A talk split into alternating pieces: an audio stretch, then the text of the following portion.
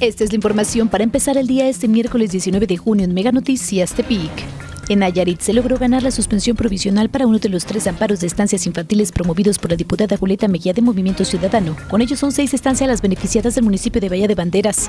Ante la errática situación financiera que se vive en el Estado y que presentan dependencias y organismos estatales y municipales, y derivado de la controversia que causara la ley burocrática laboral, gobernador Antonio Echevarría García dijo buscar el apoyo de Andrés Manuel López Obrador.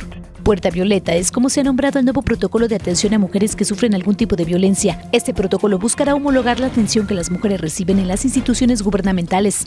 En opinión del activista ambiental Carlos Río, las dudas que pudieran surgir entre las partes involucradas en el tema de la remodelación de la avenida Jacarandas fue lo que detonó el conflicto y las manifestaciones del día de ayer en la colonia San Juan. La cuarta sesión de Ciencia en la Cantina tendrá como invitado al doctor en Ciencias en el Uso, Manejo y Preservación de los Recursos Naturales, Víctor Hugo Luca Molina, quien hablará sobre el trabajo que realiza para la protección de los jaguares en Nayarit.